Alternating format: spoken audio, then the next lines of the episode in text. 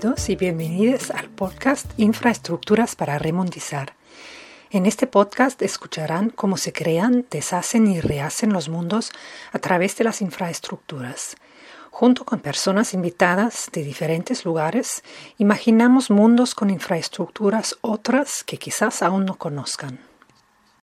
Welcome to a new episode of the Infrastructure Rewildings podcast. In this podcast, we, we discuss past and ongoing infrastructure projects and their impacts with researchers and people affected by infrastructural interventions around the world.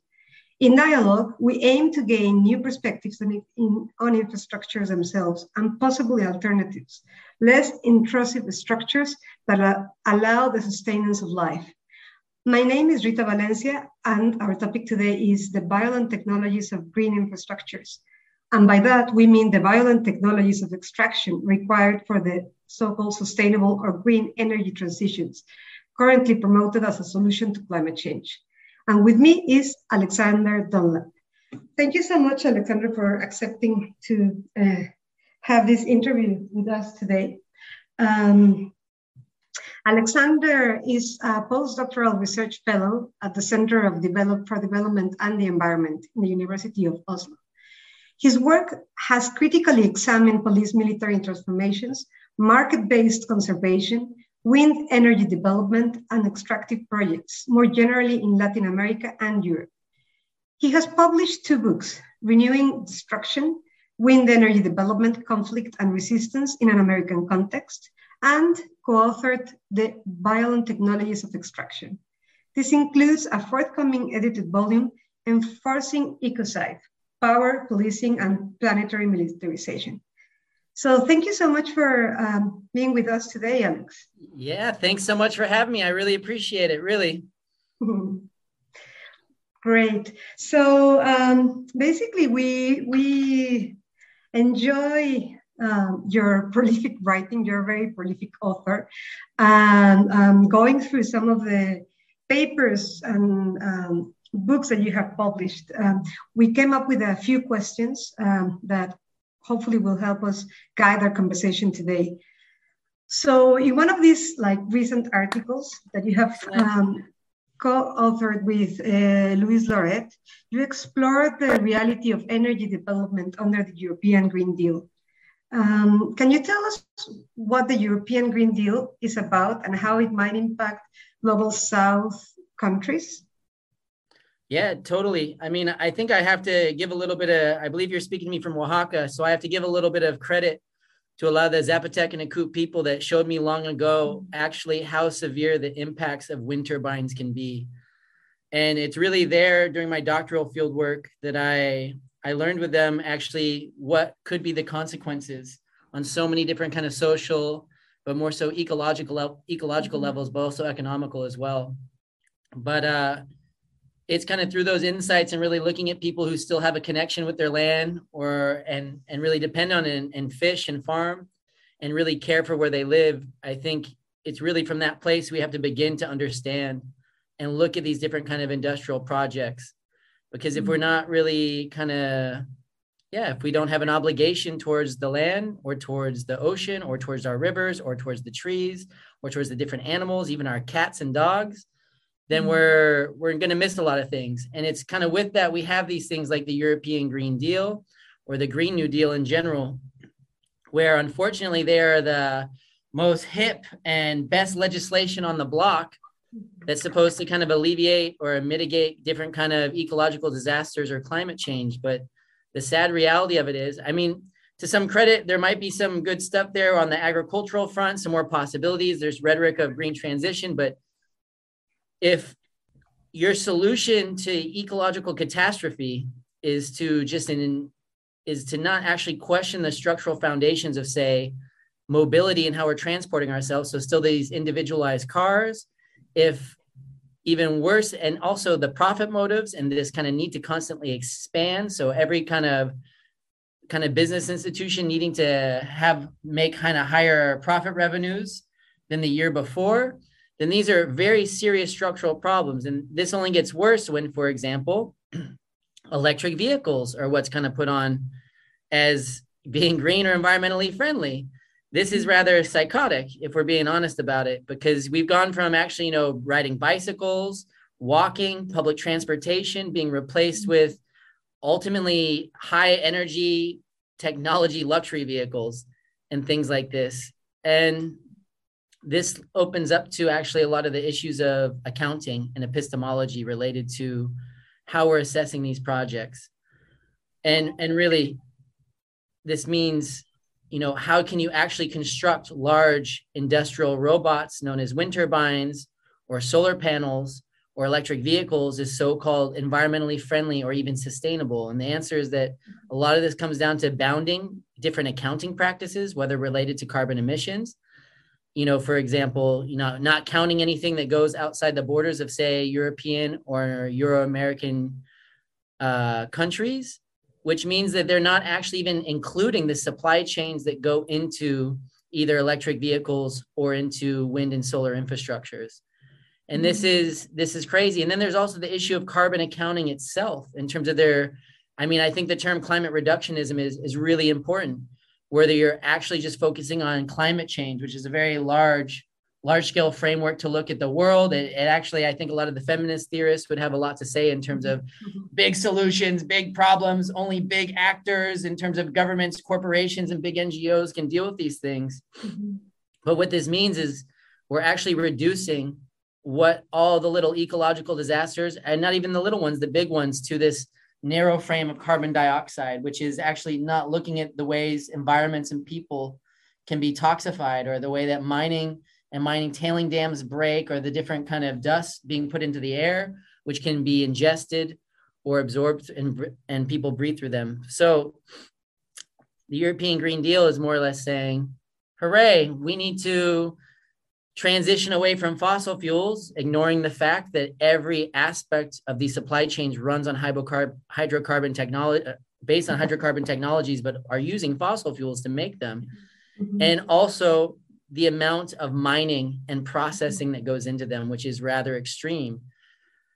And then this looks so you've got the whole kind of raw material phase in terms of mining to create these things. Then you have the mm-hmm. manufacturing, the shipping, and then you have the operational phase in terms of grabbing or taking more land to put wind turbines and solar panels.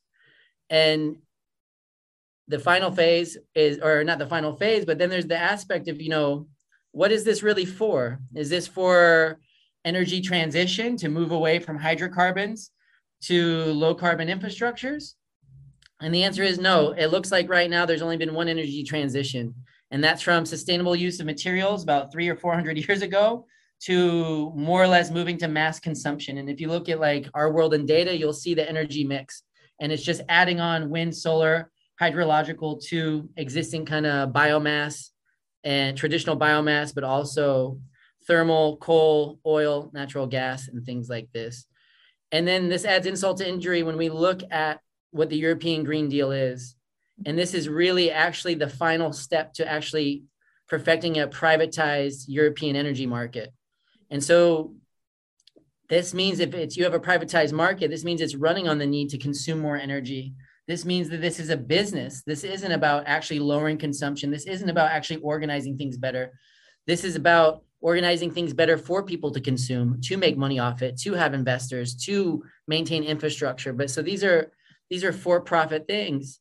And this also includes using digital apps for on-time trading and different things like this, which in themselves, these technologies have enormous material supply chains of, of mining, manufacturing that is exported to the global south or to rural areas in the global north, depending on where they are and there's so much more to say about this and i think i've already given you a big mouthful but uh, it's needless to say these new environmental policies do not have the environment in mind and they're just kind of a new way to revive capitalism or create new markets that are going to continue the severity of kind of ecological and climatic impacts on the land and people mm-hmm. mm-hmm. yeah i mean Thank you so much for that. That leads exactly to um, our next question, which is basically like um, if you could help us understand the term infrastructure colonization. Um, what do you mean by that, and why um, do you use that term?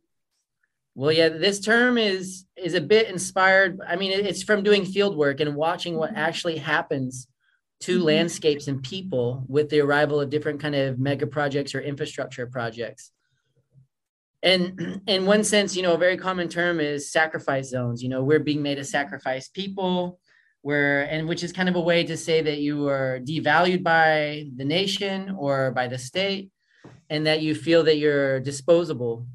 Mm-hmm. but i think what's going on there well most certainly there is serious issues of being treating rural populations as disposable which links to kind of kind of calling anyone who works in the countryside backwards or a deep racism in many contexts but at the same time it's it's more than just being disposable because what what you what happens to the landscape and what happens to the people is you see an entire infrastructure you see an entire apparatus being rolled out. So you're what happens to the land? You're you're watching farmland being converted into wind turbines or giant energy transformers or maybe even mines. But what happens is you you see an entire kind of literal colonization of the landscape you're watching the farmland be kind of scorched dug out you're watching rivers or groundwater being replaced with concrete and with reinforced steel. You're watching a total transformation of the environment and you're watching the social fabrics from these projects even trying to move in. You're seeing the movement and shifts in social fabric. Sometimes people think these are opportunities, they'll make money. Some will, some won't, some of it's lies. But you're seeing people get torn. You're watching environments and social fabrics be completely altered and colonized to kind of revolve around these projects to make space for them. Mm-hmm. But it's so it's not even that things are just you're getting you're replacing entire spaces. You're losing mm-hmm. trees. You're you're watching the terraforming of space. So mm-hmm. it's really a way infrastructural colonization as a term is is really to show that maybe it's a it's a bit like in infrastructure studies. You know, a long time ago they had the French anthropologist, I can't remember his name, but he wrote the book Non-Spaces to mm talk hmm. about how you know airports different border and wall corridors and it and you can resonate they're non-spaces they're made to have to be uncomfortable but at the same time a lot of the in anthropology a lot of the insight is that they're not just non-spaces they're actually coded with a particular value they mm are hmm. made to be uncomfortable and they are really embodying and putting a different kind of value system and organizing space and, and creating it's it in itself it, it's more than just non it is creating something worse. It's not neutral it's not non it's it's actually it's wedded to more negative features. Mm-hmm. and the same goes for this. You could say the same for sacrifice areas. Of course you can relate to sacrifice areas. People are being sacrificed but it's even worse. You're having a whole apparatus colonizing that space mm-hmm. to to more or less move energy production pull resources out of the ground. And it's it's not really going to care about the people there in so many ways. But at the same time they have to convince people that there's going to be enough benefit that you know usually it's a lot of politicians or certain people who sell out their communities. But then they also try to work with the union oh this will bring jobs this will bring work. You can have big t- televisions and so on and so forth. And it's and so they have to kind of sell these things and to really promote a type of modernist desire to make sure that mm-hmm. people don't revolt because when i think mm-hmm. people unifies and even in small areas and, and organize they can be rather effective at stopping these projects and stopping their region from being colonized by some type of infrastructure project mm-hmm. mm-hmm. um, could you i mean it just sounds like really um, uh, powerful and interesting this idea of, of, of what it feels like to be in one of these sacrifice areas I mean, I know that you have been like in, all over the place, so I'm sure that you have been in one of these sacrifice areas. Could you could you just give us a, um, an example of what it feels like to be in one of these places? Yeah, I mean, I've been in so many, and it's I mean, it's ultimately a devaluation of the land and the people that live there, and and most certainly the animals and the different creatures and the more the human natures that live there. But ultimately, it's yeah it's clearing the way. It's moving it out. It's cutting down trees. It's it's you know you might have a field that then gets a giant hole dug into it for a mine or placing a giant energy transformer between it. But it's i think the scary and sad thing about it is is how people adapt and how they accept these things. Mm-hmm. and people accept them. They they want to fight them. They hate them. But at the same time they don't feel like there's enough people for it or against it and or enough people against it but it's the way that actually landscapes and people are adapting to these projects i think is really scary you know mm-hmm. because not a lot of times because there's a lot of strategies employed by the companies and by the state to do everything they can to divide people to scare them to give some people more money than others promise them the world when that won't happen but it's i think really the it's when you just start destroying the land and people is, is when you really don't care anymore and you will cut anything you will dig any hole you will place any infrastructure right next to people's homes. Mm-hmm. And the, a lot of this is very controversial in terms of you know the issue of electromagnetic currents in terms of electrical infrastructure what it actually does. And there's really serious epistemological debates in terms of you know using biomedicine which is the technical term for western medicine in terms of how it relates to the body, how it acknowledges energy systems in the body, which it does not. Whereas mm-hmm. Chinese traditional Chinese medicine is all about the concept of qi, which can be roughly translated into vital energy. But if you mm-hmm. talk to different doctors or use different epistemologies, you're going to have very different understandings. And so, for my work in Oaxaca and also in France and Catalonia and Spain, you have I'm I'm working, I'm meeting people all the time telling me about crazy health impairments around low, so-called low carbon infrastructures and it's yeah there's there's a lot going on but ultimately it's yeah you're just it's a these areas are being colonized. They're being degraded. They're being they're prioritizing you know metal steel and kind of processes of capitalism or market trading in the case of energy infrastructure or power lines over the trees over the rivers over the squirrels over the different cows and people. And it's mm-hmm it's uh yeah i don't think i'm giving it justice in terms of the the kind of the impact it's having on people their relationships their psychology and and really there's this long-term degradation slowly slowly slowly that's really has huge impacts. And i think really what we have with the issue of climate change is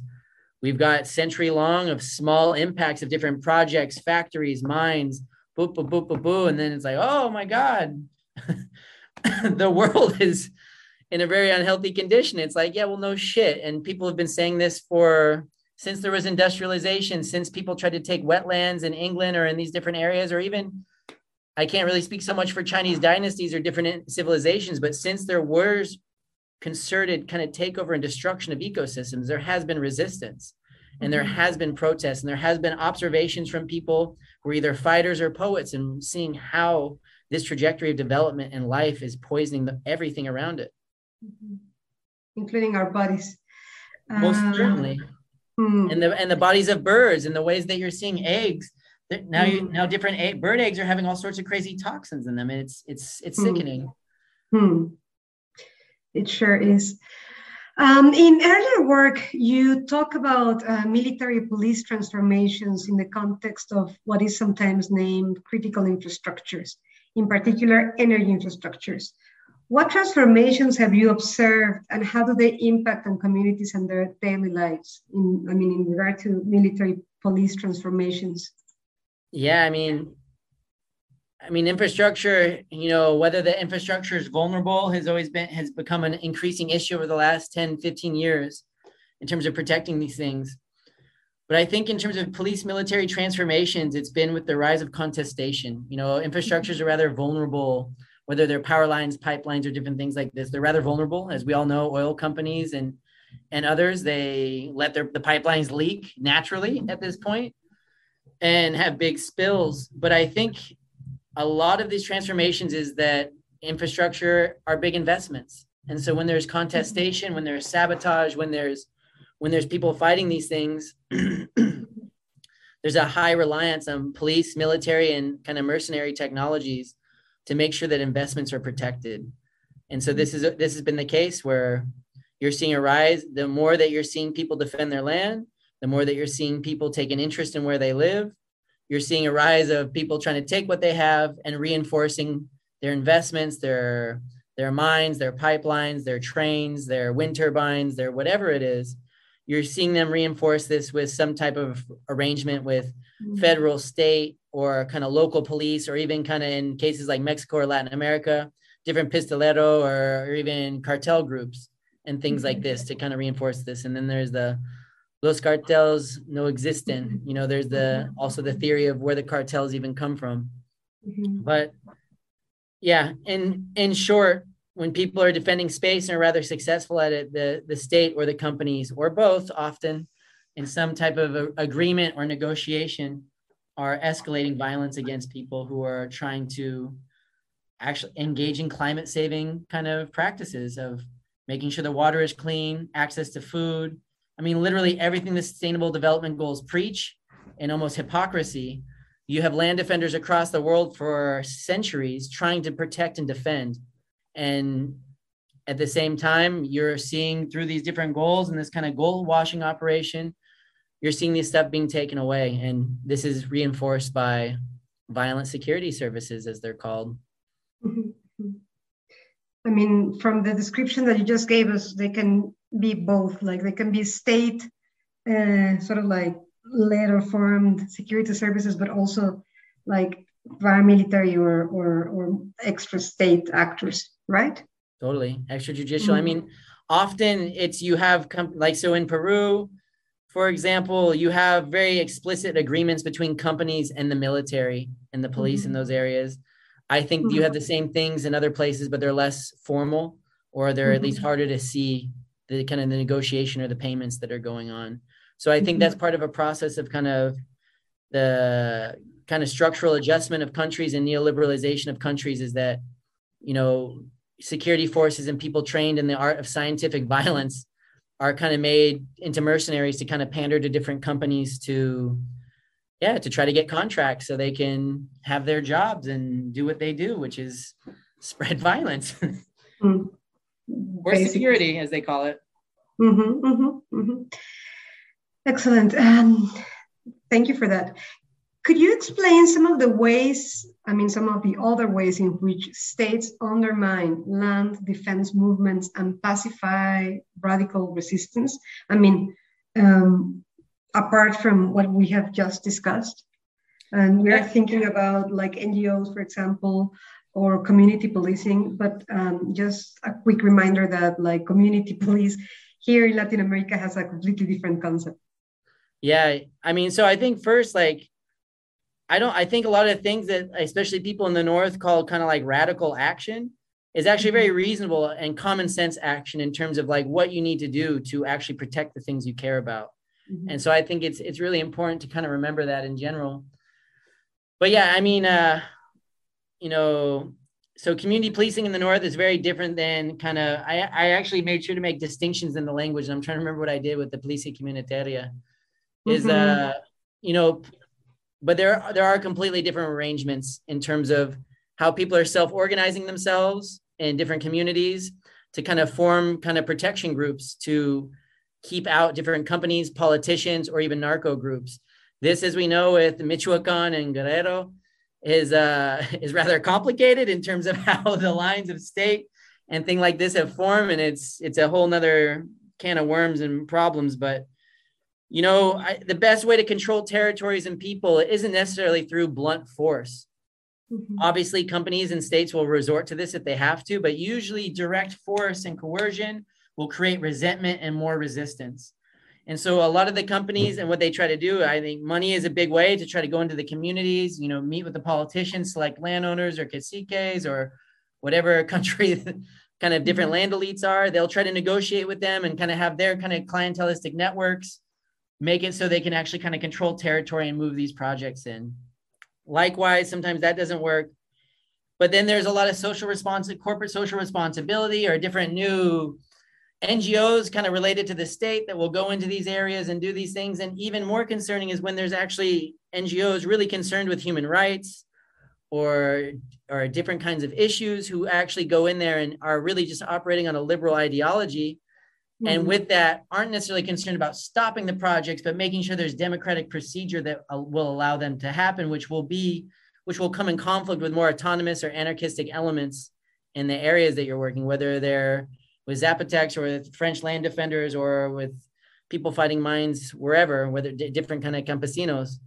But yeah, there's there's many ways. There's many ways to neutralize people because the idea is you don't necessarily want to kill people, but you want to make it so they're not politically active. You want to make it so they are demoralized and that they don't believe in these struggles. And you can do that in so many ways through different sponsoring school programs, positioning yourself as a hero of the community, whether you're a company or a state organization or some type of politician, even. You can, you know, you can fund different cultural groups, get a local festival. Really, the, the idea is how different companies or governments or people can influence the social fabrics of an area. So they're positioned as heroes. They bring food, they bring medical clinics. Like, how could you hate mm-hmm. them? And we have to remember, though, that these are in context subject to colonization. These are mm-hmm. areas subject for dispossession and degradation and plundering. And so it's mm-hmm. within a context, a longer historical continuity where people are made vulnerable. There are different kind of health and healing practices and sciences are have been destroyed and wiped out by the Catholic Church or some type of kind of state or uh, complementary entity, you know? So it's in context where people have been dispossessed of their knowledge, have been dispossessed of other ways of healing, and also their relationship with their environments.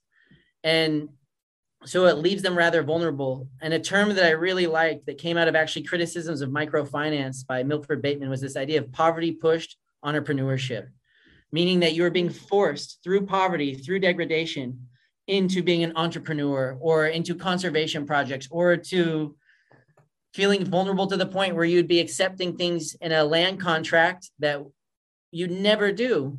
And there's mm-hmm. also the issues of land grabbing and, and people being just straight manipulated, using language as a way to actually show the to to not show people what's going on, or more so people's lack of experience of even living in cities. You know, a big issue that I've I've dealt with everywhere at this point is that ultimately rural people of different ages but definitely of an older generation, they've always lived from the land. They've mm-hmm. always lived from the sea. They've always farmed. And then sometimes when you have both that people are being exposed to televisions and different kind of culture industries. And so when you have companies coming in and they're like, yeah, give us or rent it, give us or rent us your land, we'll pay you $10,000 mm-hmm. for five years and they do this they think it's a deal but then they move to the city and they're like holy shit like i gotta pay for my vegetables i gotta pay for the lights i gotta pay for the water.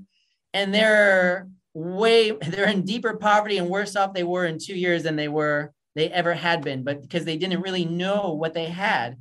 And it's the job of companies and different people and, and land deal intermediaries is to do everything they can do to work that so mm-hmm. people take that. But there's a lot of mechanisms and a lot of strategies. I wish I could be more organized with you. I've written mm-hmm. many papers, very detailed on kind of the different strategies of kind of social control and pacification. Mm-hmm. But uh, yeah, it's it's deep.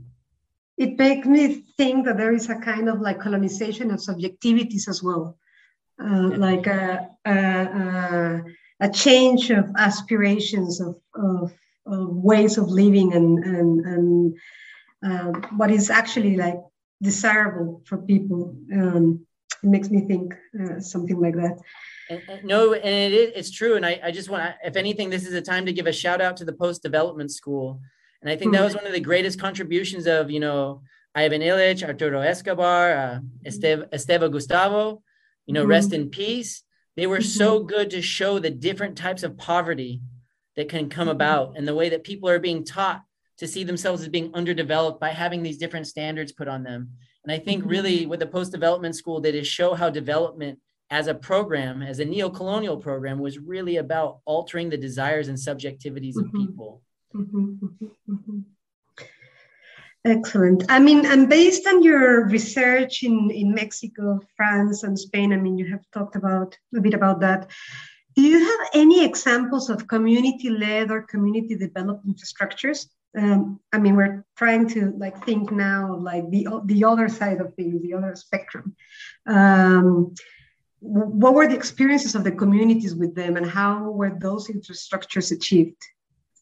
Yeah, I mean, part of the problem is, as I'm usually working in a intense, uh, kind of intense, like low intensity conflict areas, mm-hmm. and but I think so. I guess the first part is that people already had infrastructures long infrastructures in terms of how they relate to it, in terms of their own social organization, their own cultures, their own habits. And what I like from Winona LaDuke and Deborah Cowen is to really kind of popularize, you know, this reconceptualization of infrastructure to say like, hey, that river as being critical infrastructure, key berry patches or fishing sites as critical infrastructures.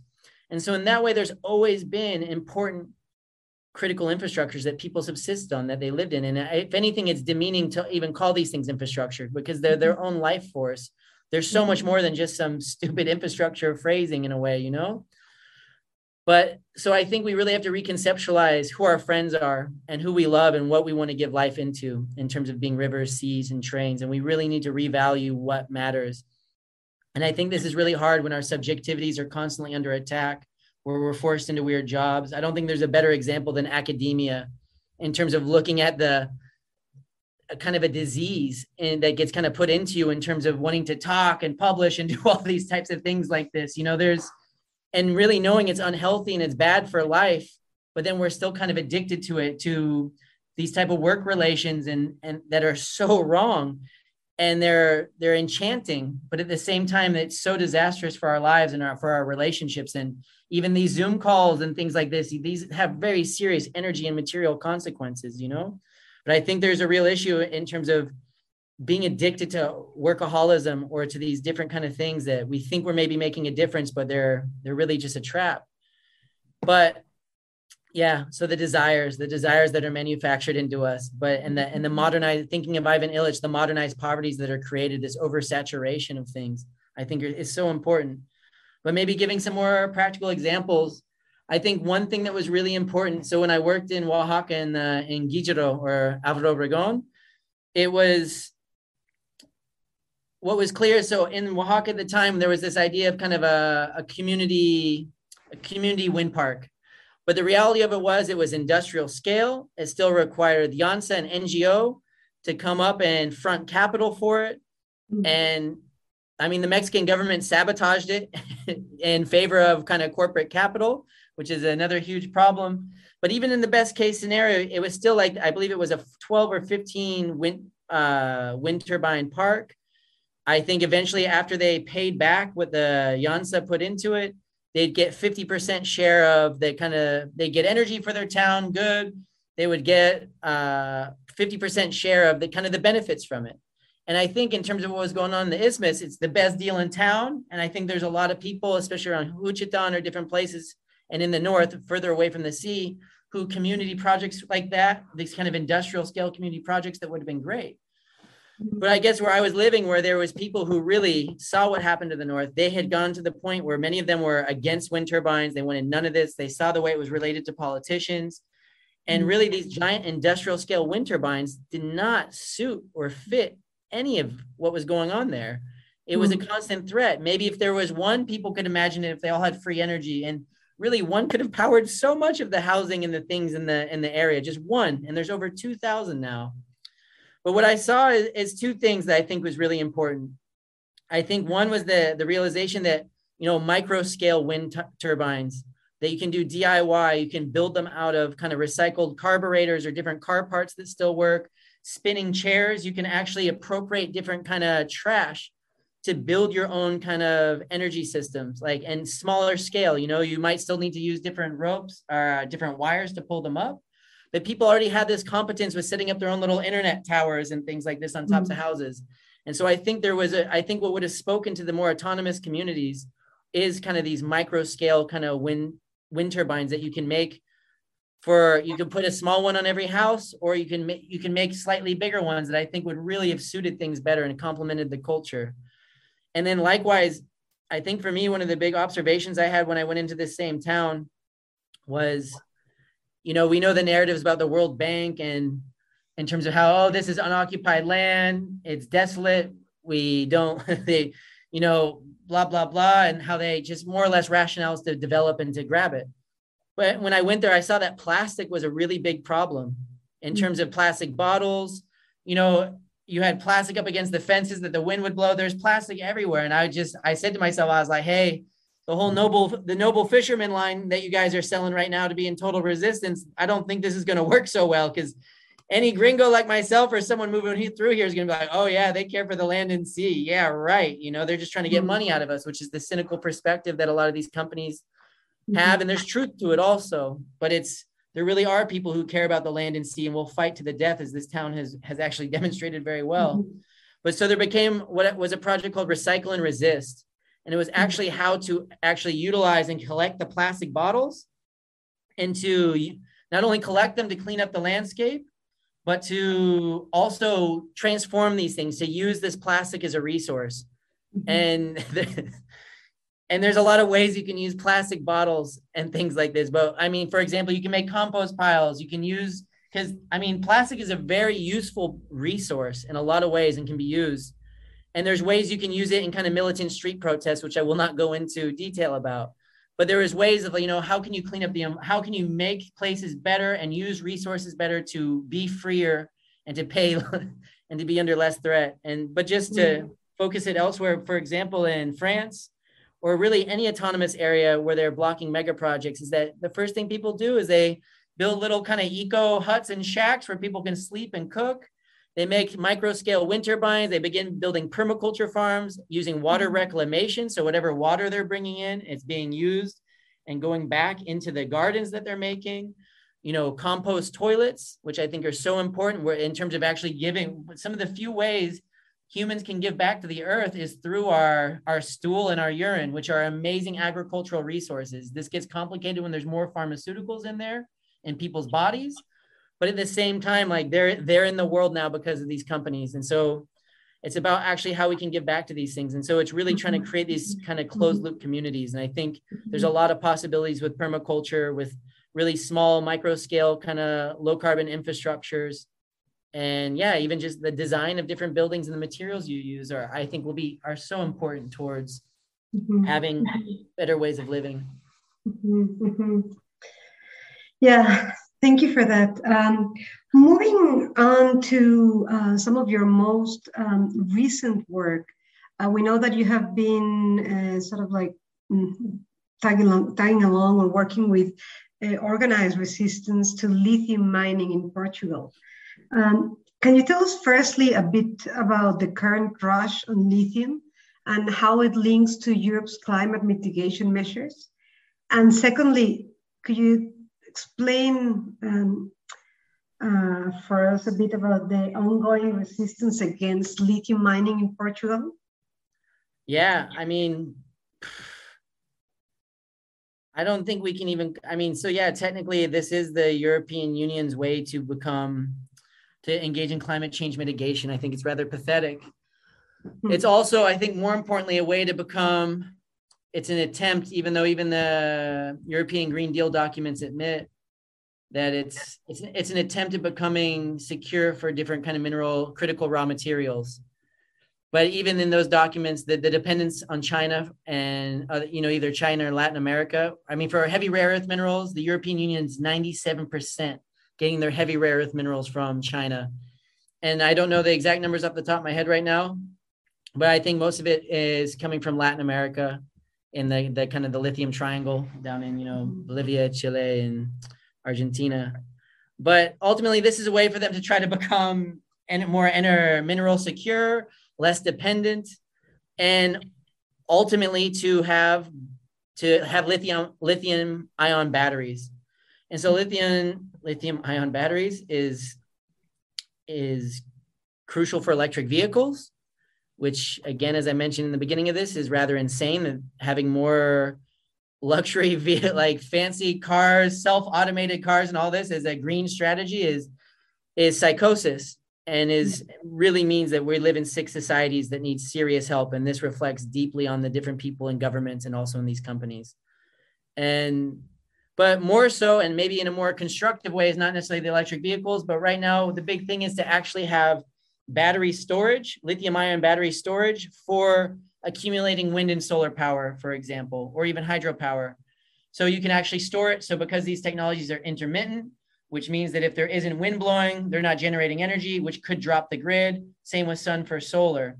And so the idea is to actually have enough battery capacity to accumulate it to actually fill the gap when sun and wind drop.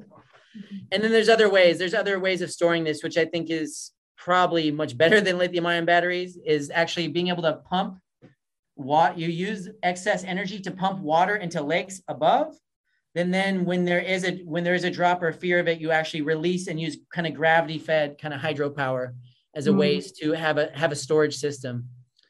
But uh but yeah at the same time i mean any of these conversations about being green renewable clean it's it's a joke It's an utter joke. If you're living in a capitalist society that needs to constantly grow, then you're going to be constantly growing. You're going to need more plastic trinkets from Walmart. You're going to it's mm-hmm. you're going to need more mining constantly and even the world bank in one of their latest reports in 2020 they you know low carbon infrastructures are more material intensive than they than hydrocarbon or no yeah then hydrocarbon or thermal power plants mm-hmm. and yeah but it, this isn't to peg either or against each other because mm-hmm. they're all all these technologies are deeply implicated in each other you need hydrocarbons a significant amount for low carbon infrastructures and you need low carbon infrastructures to power different kind of to power everything and yeah i'm getting kind of caught up tied up but like it's it's a really big problem right now how mining companies are trying to decarbonize and how mm-hmm. low carbon infrastructures are like a,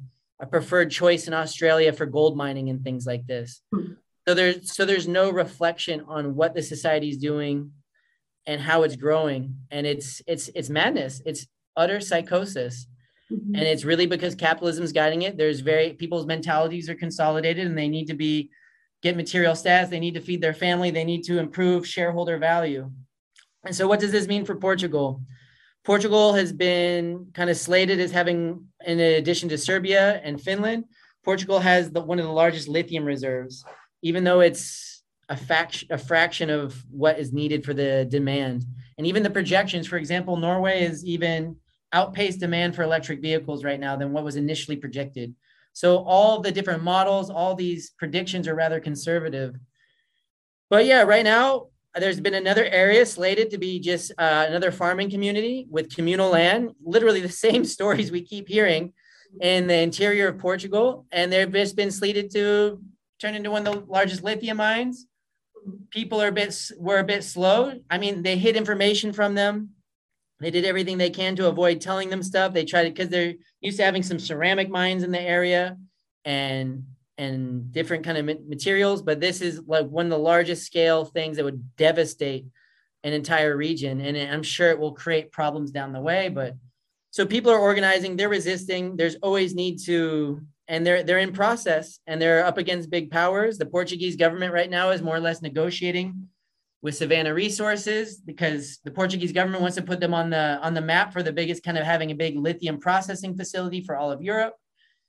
And so they're trying to negotiate this, and the Portuguese government is giving the impression they're like, yes, if we will, if we'll have, if you'll bring a big lithium processing plant, we'll give you the approval for these mines to make sure that they're not actually just bringing the lithium to be processed in China or elsewhere, which the companies have explicitly said.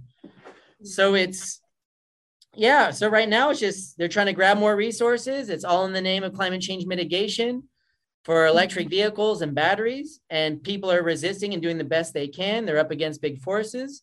But last I've mm-hmm. checked, rural people are rather creative and will do the best. And as soon as they really see what they're in, as soon as they understand the manipulations that have gone on to try to control the land, hopefully they will they will sort it out. But it's in process. There's a climate camp happening there in August sometime in mid-August. Or it's not, it's a lithium camp, but it's on the model of like the climate camps. And so mm-hmm. people are organizing, they're ready to resist, and they they have been, and it's only growing because mm-hmm. I think I don't I, I think it's common sense that a lot of these policies are are not in the mm-hmm. interest of the environment or people, mm-hmm. but in fact for different kind of car energy markets. Mm-hmm. Thank you. The the a bit of the reason behind this question is because the um, Mexican president has recently nationalized lithium extraction. Um, how do you evaluate this move? What do you think about it?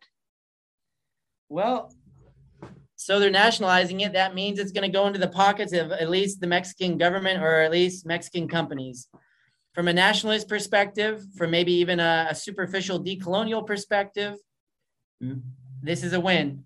Um, however, the Mexican government is very different than its population, and it's very different than the people who live in these areas. And again, this mm-hmm. goes back to what we're talking about in Portugal: is what is the motive for these things? And behind it is this claim. So it's a fact that in Oslo and other places where they have a high rollout of electric vehicles, that emissions have lowered in the city. Hooray! We can say we're a green city, boo, boo, boo, boo, boo. But the problem is that I feel like people forget, and maybe this is actually a reflection of the economy, is that they just they speculate, they push things into the future. They're mm-hmm. constantly pushing things further away. Because when we live on a planet that's finite, this means that even if you have a cleaner, less emissions in a city, because we're always grading things on emissions and CO2, God forbid we look at the other toxic industrial processes, poisoning and killing of other life forms, then this means there's still going to be ecological devastation. There's still going to be emissions, but just based on accounting, it's just exported to somewhere in China, Africa, or somewhere in Latin America. And this isn't solving environmental problems, it's just putting them away. It's just putting them in a difference. And if we, I think the best example is nuclear power plants. So I grew up on the west coast of the United States when Fukushima happened. You know, it was within a month we all had to start talking about taking iodine pills because the nuclear waste was coming through the ocean and also the air streams. So, like, we're not safe from destroying and killing things. These things will come back to haunt us. They are haunting us now. And if you have, and there's serious health problems going on that medical epistemology doesn't, there's a lot of issues of what's got what's driving this in terms of climate accounting, in terms of the models, in terms of actually how severe the, the ecological crises are. Mm-hmm. But returning back to the, the question, you know, hooray, this might produce some jobs, which might help get some people out of poverty selectively for some time while maybe poisoning them and their families in the process. Hmm. It's going to destroy more ecosystems and areas. There's going to be more conflict because, thank God, people in the different indigenous groups and people of Mexico fight with sincerity and militancy to stop and to protect where they live because they have a connection to it still. Mm-hmm. mm-hmm. But uh, for me, this sounds it sounds like an ecological disaster because it's not addressing the root causes. It's not addressing the real problems of environmental and social discord. Mm-hmm. And yeah, it's it's rather dystopic. And I really hope that people get serious about stopping this at every level, not only in, you know, really from the local level, really banding together, not being divided, not being kind of done by the psychological maneuverings of different companies or states and organizing themselves and their networks in urban areas so they can actually effectively gain power and to to protest in uncontrollable ways to be heard and to stop these things which also includes different mayors town councils shareholders people in government to really get serious about these issues because i think mm-hmm. there's this apathy of like oh things are already things are already fucked we're going to just make as much money out of this as we can and just you know whatever you know i'm just doing the best i can in my society this is what they taught me in college in economics. So I'm going to just keep this train going. And it's like, no, it's not good enough. We really have to look at ourselves in the mirrors and be like, are we happy? Is this okay? And what are my obligations to myself, my family, and that family being not just, you know, the human family, but, you know, the animals that helped raise you, the trees that helped raise you, the different landscapes, the fields, all of these things. And this isn't to be romantic. Some family and these relationships are never easy and rough, and there's horrible stuff, and patriarchy is a serious fucking problem. But it's uh, but to really get serious about how we're going to live in a in a place where we're happier, healthier, and that we're improving soil quality, and that water quality is mm-hmm. improving, and really that we're we're giving each other space, and we're dealing with our fucking traumas and the horrible mm-hmm. things that we've been taught in school and so on. You know, I can go on for hours about all the all this stuff, but hopefully that's that's clear. Yeah, thank you so much. Um, what do you think? I mean, in this in this sense as well, what do you think about the strategies developed to date by different organizations, groups, and people from civil society in different countries to oppose these green capitalist projects? What other strategies do you think that may be necessary? Well, I mean, the thing that, that breaks my heart, especially really after this last spit of fieldwork in France, Catalonia in Spain, and also this, I guess, has been a part of working in Portugal, is that what really makes me sad is how effective this green marketing has been. You know, mm-hmm. literally, I feel like there's just these companies, they just took green roller paint and just started putting it on everything. And everyone's like, oh, cool. Like, I'm environmentally friendly. I'm going to just shop and buy things a little differently. Mm. And it's just kind of like, come on. Like, and th- I think that's the sad thing. And this reminds me of a scene at the end of that, that film, A Girl with a Dragon Tattoo. Mm. And maybe it's a commentary on fascism, even. But ultimately, the murderer had captured and tied up. He'd been killing women and all these people doing horrible things. The investigative journalist protagonist, he got knocked out and he wakes up tied up in a chair and he's about to be murdered. Very clearly, he's in a killing area of this kind of psychopath. But the guy talks to him very calmly and is very, do, do, do, it's okay. He even brings him a glass of water. And you can watch as the protagonist begins to let down his guard. He thinks there's some type of hope of him getting out of it.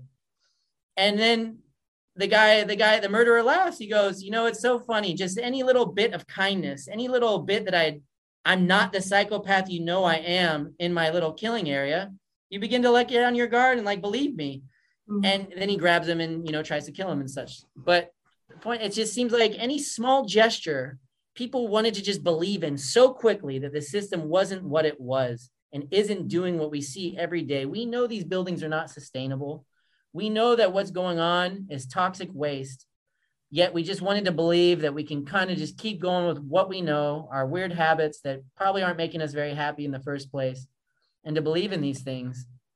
So I don't even remember the question anymore, but it's uh yeah, people wanted to believe Hmm. And in terms of how to counter this, is that what I've dedicated my my whole professional career is to really undermining this kind of the green story. You know, since I was in hmm. graduate school, I learned about green grabbing, and I said, you know, we have to prevent the next Hydra head, the next monster that's going to prolong and keep this thing going. And I've dedicated a lot of my time to just really trying to show what this really is and what is going on. And I'm really at the point where I'm now just looking at a lot of models and, and the so-called science behind it which is really just arithmetic and different abstract models and and also kind of categories that the world is being crammed into to more or less try to say that things are sustainable or there's less carbon. And even mm-hmm. by those model standards the carbon's going crazy it's rising rapidly. Mm-hmm, mm-hmm, but so i think the first and foremost thing and what i've dedicated myself to is to is to break the spell and to just really not buy it and to look critically and to mm-hmm. get people to be more serious. But then as we all know that once you know if you don't do anything about it, it doesn't matter. So, I mean, maybe the new thing is if if you know cutting a tree is bad, but you're watching someone cut a tree and they just cut it down, does anyone hear you? You know, you can. okay, that's very bad, but but if you're not if you're not gonna do something with this knowledge, if you're not gonna act on it, if you're not gonna if you don't love where you live enough to fight for it, mm. then it's pointless. And I, and I worry that industrial systems with their kind of work regimes the abuse that we have, the way we cope with it with drugs and alcohol. I feel that a lot of the goal is to make us feel numb and to tire us so we can't care and we can't love and we can't fight to stop these things.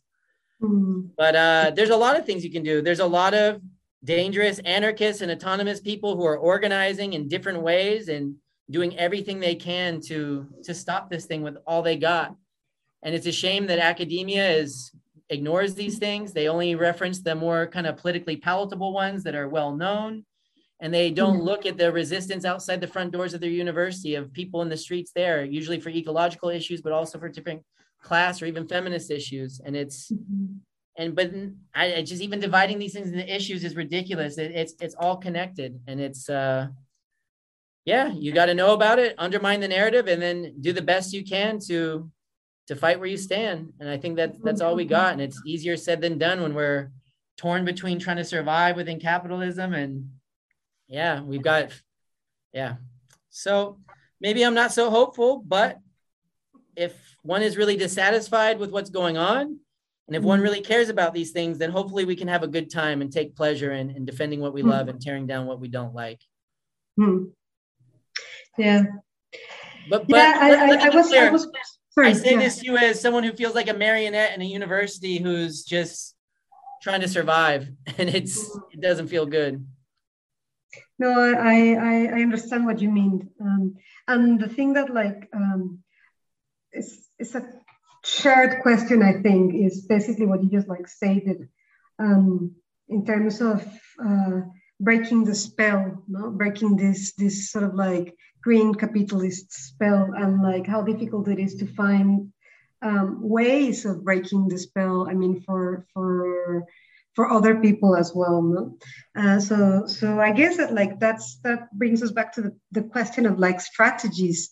Uh, I mean, within academia, but also outside academia, mainly outside academia. Yeah. Uh, strat. well, these questions are, uh, I have a paper that engages with this. It's open access, even with Benjamin Sovacool. That's called uh, Anarchy, War, Revolt Radical Perspectives for Climate Protection, Insurgency, and Civil Disobedience in a Low Carbon Era. This is a review article that more or less outlines a lot of the strategies people have done and did. Uh, but more than this paper, I'd almost recommend the work of Peter Gelderloos. I think his work has been great. I think he wrote the book in 2007, How Nonviolence Protects the State. And I think an even better book, The Failure of Nonviolence from the Arab Spring to Occupy. And now has a recent book called The Solutions Are Already Here.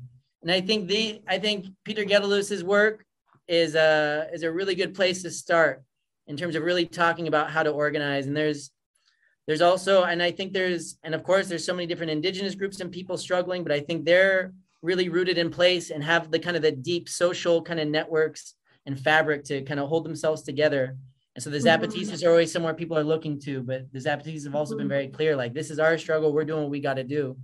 Mm. But I, I, think there's more kind of combative anarchist practices that are, yeah, related to informality and things like this that are are are the. I mean, really, the people who just the better way to look at it is there are people out there fighting and communicating with each other to really stop ecocide and this mm-hmm. destruction. And I think it's really important that people are learning from what's in the streets and not necessarily from academics. Because last I checked, the academics are rather uh, very far from these. Not obviously not all of them, not at all, but the same time, they're far from these kind of combative practices and people really putting their lives on the line to mm-hmm. defend their, their land, sea, and dignity, or even strike at the heart from the belly of the beast, as they say. Mm-hmm. mm-hmm. Exactly. Um, we're moving towards the end of this um, interview.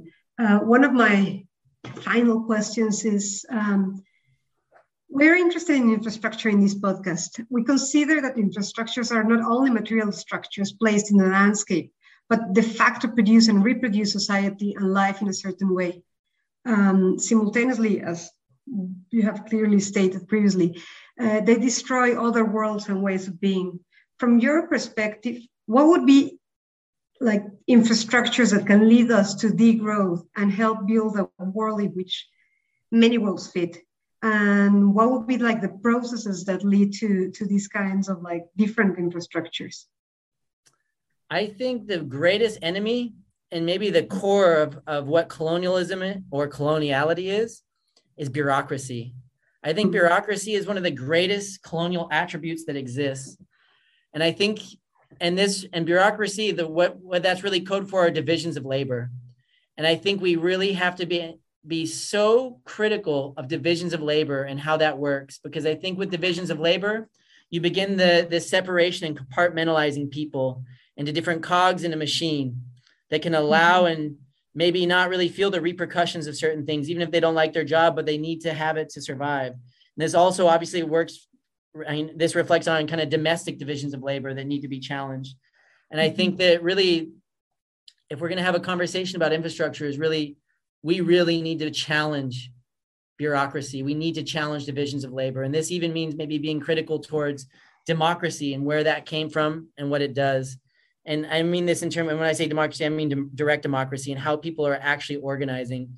And I think the biggest kind of infrastructural poverty right now is actually our failure to organize in creative ways outside bureaucratic arrangements of meetings or different kind of yeah bureaucratic ways that are being rebranded as radical in a lot of ways that really mm-hmm. are maybe less developed kind of state or kind of corporate institutional models in terms of how they're running things and so I, I think the most important thing is really asking how we can live sustain and help each other by minimizing logistics and bureaucracy which means and when we're lim- limiting these things we mean we have more t- we have more free time and are hopefully not relying on more energy and material intensive kind of structures and materials. And I think the big issue is that we have bureaucracies that require so much human life to keep them mm-hmm. running. And I, I don't, I think we need to have our lives be so much more than to be pushing papers or to working the way that we do. And I'm looking at myself in academia in terms of how I'm just, I'm operating some academic factory right now. And people are getting some cool ideas. They're being critical. Hopefully they go up and do good things to try to make things a better place. I'm not so hopeful about it but it's you know i think we really have to question these divisions of labor and figure out how we can put these things into practice in terms of how we can organize and live in ways that you know when we're talking about things we're having dinner and enjoying ourselves. We're not just in some meeting and we're not reproducing the same kind of aesthetic and culture of of kind of bureaucratic procedures of, you know, stamping things to be official or that someone's job is just to sit there and sign papers because we need the municipio's kind of signature or something like this and just really how to live and to kind of support life. So yeah, I, just we have to challenge bureaucracy and learn to live mm-hmm. better. Mm-hmm. Great. Thank you so much for that response. Um, I mean, that's basically um, what I have prepared for you today. Thank you, Alex, for participating in this podcast. Um, Alex's book, The Violent Technologies of Extraction, Political Ecology, Critical Agrarian Studies, and the Capitalist World Eater, has been published with Palgrave Macmillan. And thank you to all our listeners for listening to this podcast. Uh, you can continue finding our podcast in platforms like player.fm or podcastingaddict.com. And remember that you can also follow our ongoing work in the website infrastructure reworldings.com. My name is Rita Valencia. Thank you for listening. Goodbye.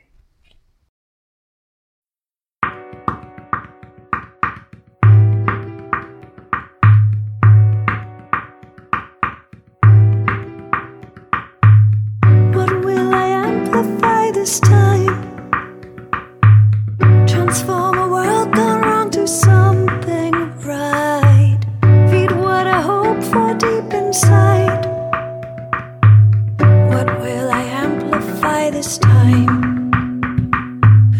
Gracias por escuchar Infraestructuras para Remundizar. Este podcast utilizó música de Reisberg, Snowflake y Yabolinos. Caso que gusten obtener más información sobre los temas de los que hablamos hoy, visiten nuestro sitio web en www.infrastructure-reworldings.com.